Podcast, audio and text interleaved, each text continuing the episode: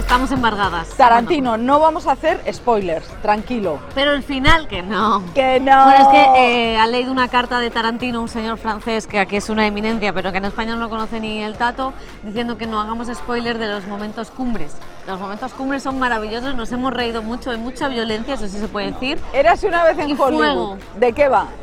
Pues está ambientada en el Hollywood de en el verano del 69 eh, y, y aparece Sharon Tate, que todos lo sabéis.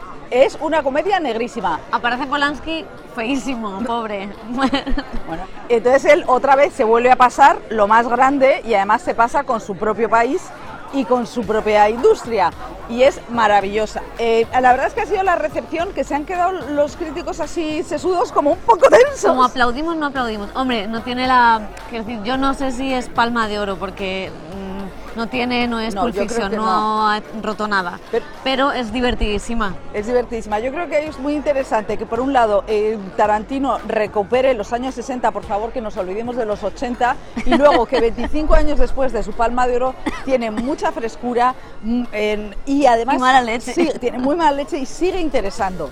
Cosa que no muchos pueden decir.